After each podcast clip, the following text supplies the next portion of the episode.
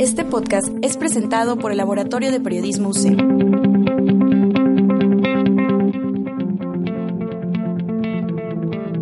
Luces, cámara, acción. Esto es Cinética. Comenzamos.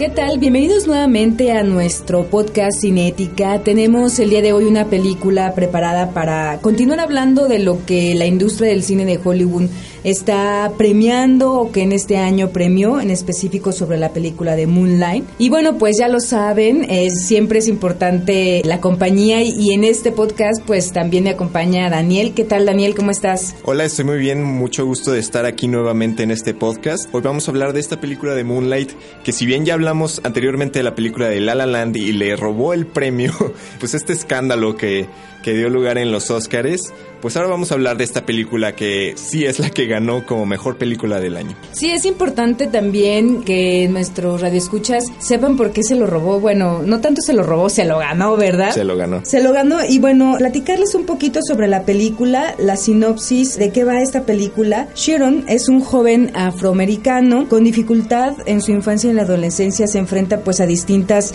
situaciones conflictivas, esto eh, en Miami, y a medida que pasan los años, él se va también enfrentando a, sobre todo a una situación personal en donde él va a tener que ir identificando y bueno, pues creo que es una, una película que vale la pena ver y en el transcurso de precisamente de la película nos vamos a dar cuenta que él se enfrenta pues a la drogadicción de su madre y al violento ambiente que existe precisamente en esta zona de Miami, Daniel. Es una película dirigida por Barry Jenkins y él también es el guionista de la, película. Sin embargo, es una adaptación de un guion teatral escrito por Terrell Alvin McCraney y pues ya e, este director lo que hizo fue trabajar con el escritor para adaptarla en este formato cinematográfico. Vamos a entrar más de lleno ya a la parte de la crítica de esta película porque hay mucho de qué hablar de esta película. Daniel, ¿quieres empezar tú platicándonos al respecto de este análisis que realizaste? Bueno, yo voy a empezar hablando de cómo está estructurada la historia. Esta película está dividida en tres capítulos o etapas de la vida del personaje principal. El primer capítulo habla de la niñez del personaje que le dicen Little, es el apodo que le ponen sus amigos y él como que se separa mucho, no se siente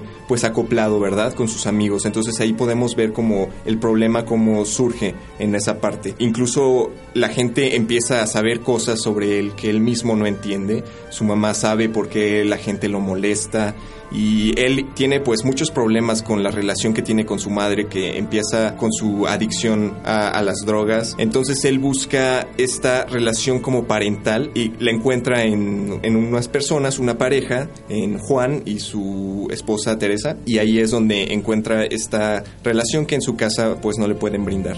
El segundo capítulo ya habla de cuando es adolescente, aquí ya descubre su sexualidad con uno de, de sus amigos o más bien su único amigo de la infancia pero también sufre de bullying y esto hace que él pues estalle, ¿no? y ahí surgen ciertos problemas. Ya cuando es grande entramos al tercer capítulo y aquí ya vemos que él empieza a, mostrar una imagen que si bien no es como lo veíamos antes, ahora trata de de encajar mucho más, ¿no? Se mete al negocio de las drogas, vemos que, vemos que se preocupa mucho por su apariencia física, lo vemos haciendo ejercicio, eh, la forma en la que se viste, intentando imitar un poco a, las demás personas que están en, este pues negocio, ¿no? Por así decirlo. Sin embargo, ahí ya va encontrando que sigue buscando este cariño de otras personas y ahí con una, un reencuentro que tiene con, su amigo de la infancia. Así es, Inel. Y complementando lo que tú mencionas, eh, agregaría que es una película de retrato social, que esto es lo que la hace distinta a las que fueron como nominadas. Y también de lo que, como tú comentabas, lo que un hombre puede pasar en una realidad decadente, ¿no? Se enfrenta a esta parte de las drogas que tú decías y en cierta forma una sociedad injusta, ¿no? Tanto en el, ambiente escolar de la primera etapa que tú mencionabas y luego en la siguiente etapa en donde también por, por la falta de este amor, un personaje muy solitario y también eh, cuando vamos creciendo pues es bien importante tener eh, alguien que nos oriente a construir el mundo, que tan, tan importante es ser acompañado y el personaje principal no lo es, entonces como tú lo dices, busca en otra figura como es esta pareja que, que le muestre un poco de la realidad sin querer, ¿verdad? Porque bueno, se va topando en el camino. También bueno, platicando acerca de esta película, sí hay como una belleza en cuestión de su estética. ¿Quieres platicar de esto, Daniel? A mí me gustó mucho eh, cómo utilizaron las cámaras, sobre todo. Creo que los movimientos de cámara aquí son muy expresivos y tratan de transmitir lo que pues buscan comunicar. Por ejemplo, al principio cuando vemos que Juan, la persona que acoge al niño, va con uno de los dealers de drogas de ahí de Miami, vemos que la cámara es muy suave y gira alrededor de ellos dos, que son básicamente los que mandan, ¿no? En ese lugar. What the fuck I just told you, man? Let me get this shit. Let me get the fuck out of here, man. Go on. Oh, get that nigga, man. What's, What's up, good, son? man, I'm just out here, you know, Yeah. regular day. You know. Luego, después de esto, vemos cómo el niño va corriendo, el protagonista. La cámara ahí se vuelve mucho más inestable. Vemos que el niño está como que ah, con estos problemas, ¿no? Y siento que eso lo transmite muy bien la parte visual. Sí, fíjate que es una película con poco presupuesto, eh, que también los actores sostienen a la historia. Ahorita creo que tú vas a abordar un poquito más este aspecto. Y también creo que, a diferencia de otras películas que normalmente vemos en cartelera del cine de Hollywood, usa los diálogos como flujo de información. Nos va como dando poco a poco, lo cual es que a veces el uso del diálogo es como bien exagerado y, de repente hay muchas palabras que sobran y creo que en esta película lo que se opta por una puesta en cámara muy documentalera, el hecho es precisamente acercar al espectador a ese hecho sin que se sienta tan decadente y de verdad tan devastador como, como vive el personaje principal. También eh, hablabas tú también de estas cama, de la cámara inestable, de unos travel around, pues muy muy bellos alrededor de estos personajes y bueno también hablarnos de estos suburbios en donde se desarrolla la historia. Por ejemplo hay una escena que a mí me gustó mucho, Daniel, que es el juego de algunas imágenes sin sonido de repente cuando le grita la mamá al personaje y me parece cómo es esta cuestión que para entender el ruido ensordecedor del personaje no tenemos ruido en la pantalla. Eh, es una manera de ensimismarse en el personaje y que pues en cierta forma solamente esta intensidad de la luz un poco como neón que, que carga al personaje de la, de la mamá cuando le está diciendo cosas al personaje principal lo podamos ver. Y bueno también la música clásica que acompaña, por ejemplo, al ejemplo del partido de fútbol, que no tiene sentido para el personaje principal como para otros niños, a mí me parece que esas imágenes donde se empiezan a descomponer o a componer la imagen y el sonido, es algo que lo hace, lo hace pues construir de otra forma la narrativa de esta película y también creo que estos tres actos o tres partes en las que están divididas la película eh, vamos viendo cómo crece el personaje y también cómo se convierte, es decir, el argumento que nos está dando el director y el guionista, pues sí es distinto a la manera en la que vemos construidas otras películas. Lo hemos visto en otras historias, como en Boyhood, de otra forma, pero bueno, creo que eso también está interesante, Dani. Sí, ahorita que mencionabas eso del sonido, creo que también es una parte muy importante de esta película.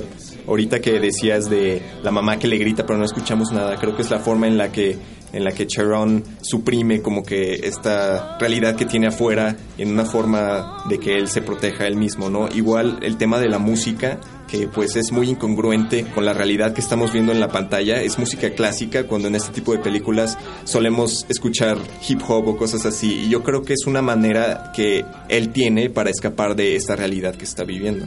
También quiero destacar, hablando de, de estos planos, los planos fijos con significado, cosa que en el cine se olvida, que se puede narrar haciendo síntesis con símbolos y signos, lo que tú también comentabas, Daniel, y que van impregnados en un solo plano. Es bien difícil tener un solo plano en donde tenga una carga simbólica tan fuerte como esto que decíamos. Y es ahí donde yo creo que eh, se genera la belleza del lenguaje cinematográfico y creo que es lo que al cine hollywoodense le hace falta. Cuando Moonlight llega y bueno, se compara con otras películas, eh, ya veíamos un poco La La Land, ya hablábamos de esta, este mundo fantástico lleno de colores y bueno, promesas y sueños, pues no hay nada como esta parte intelectual del cine que creo que Moonlight la tiene Daniel. Así es, Juliet. Y creo que no podemos dejar de lado las actuaciones en esta película que me parecieron muy, muy buenas. Por ejemplo, bueno, ganó el premio a la Academia Mejor Actor de Reparto Mahershala Ali, que es el que interpreta a Juan. También la actuación de Naomi Harris, que es la mamá de Chiron, se llama Paula. Ella cambia totalmente su personalidad para entrar en este personaje, que incluso le causó conflicto hasta el director, porque es el director de la película, Barry Jenkins, se identificó mucho con la historia, ya que él también tuvo problemas similares con su madre, con la drogadicción y estas cosas y pues él también le afectó el revivir esto mediante la producción de esta película. Entonces creo que las actuaciones son bastante genuinas, los diálogos son muy realistas, como dices, no te dan la información así, no, no, no hacen exposición tan obvia de la información, sino que te la van dando de una forma muy realista. Así es, eh, hablando un poquito sobre los premios, ya decías tú que se llevó, bueno, mejor película, mejor actor de reparto y también, por ejemplo, en los Globos de Oro se llevó mejor película también en los premios BAFTA, también incluyendo algunas otras nominaciones como Mejor Película. Y en los premios independientes también Mejor Película, Director, Guión y Fotografía. Y bueno, es una película que en realidad ha, ha sido galardonada, ha sido reconocida.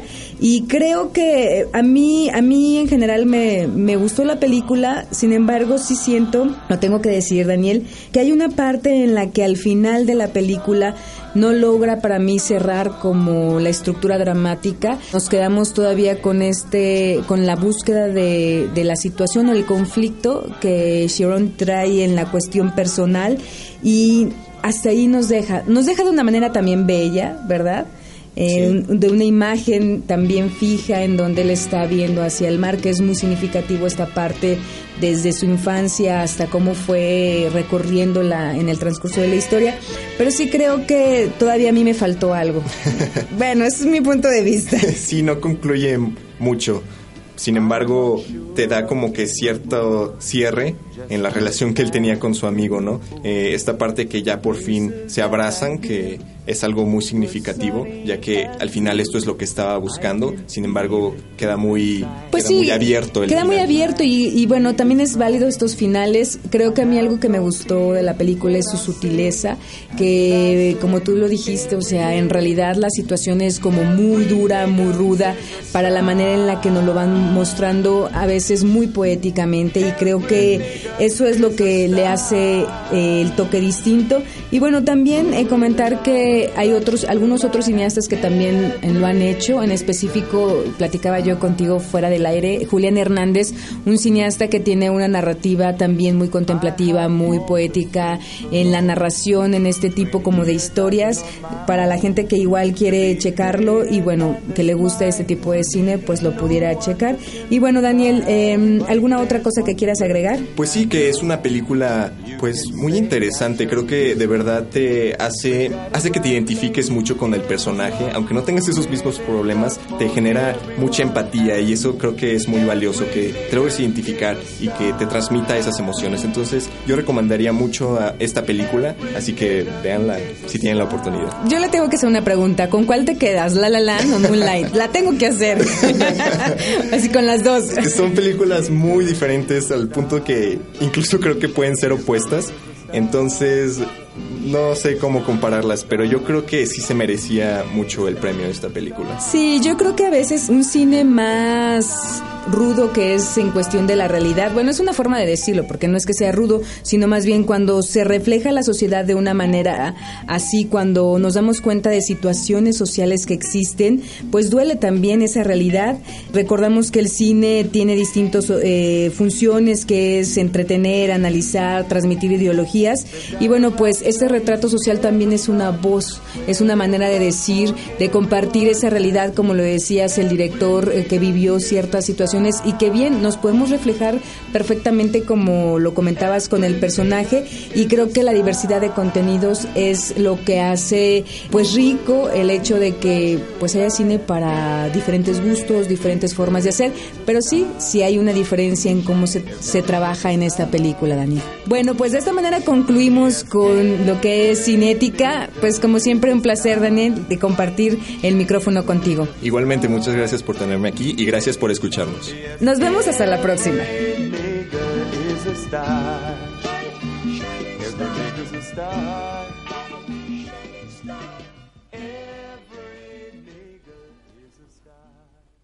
Luces, cámara, acción.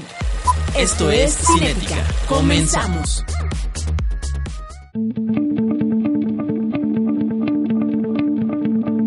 Este podcast fue realizado por el Laboratorio de Periodismo UCEM.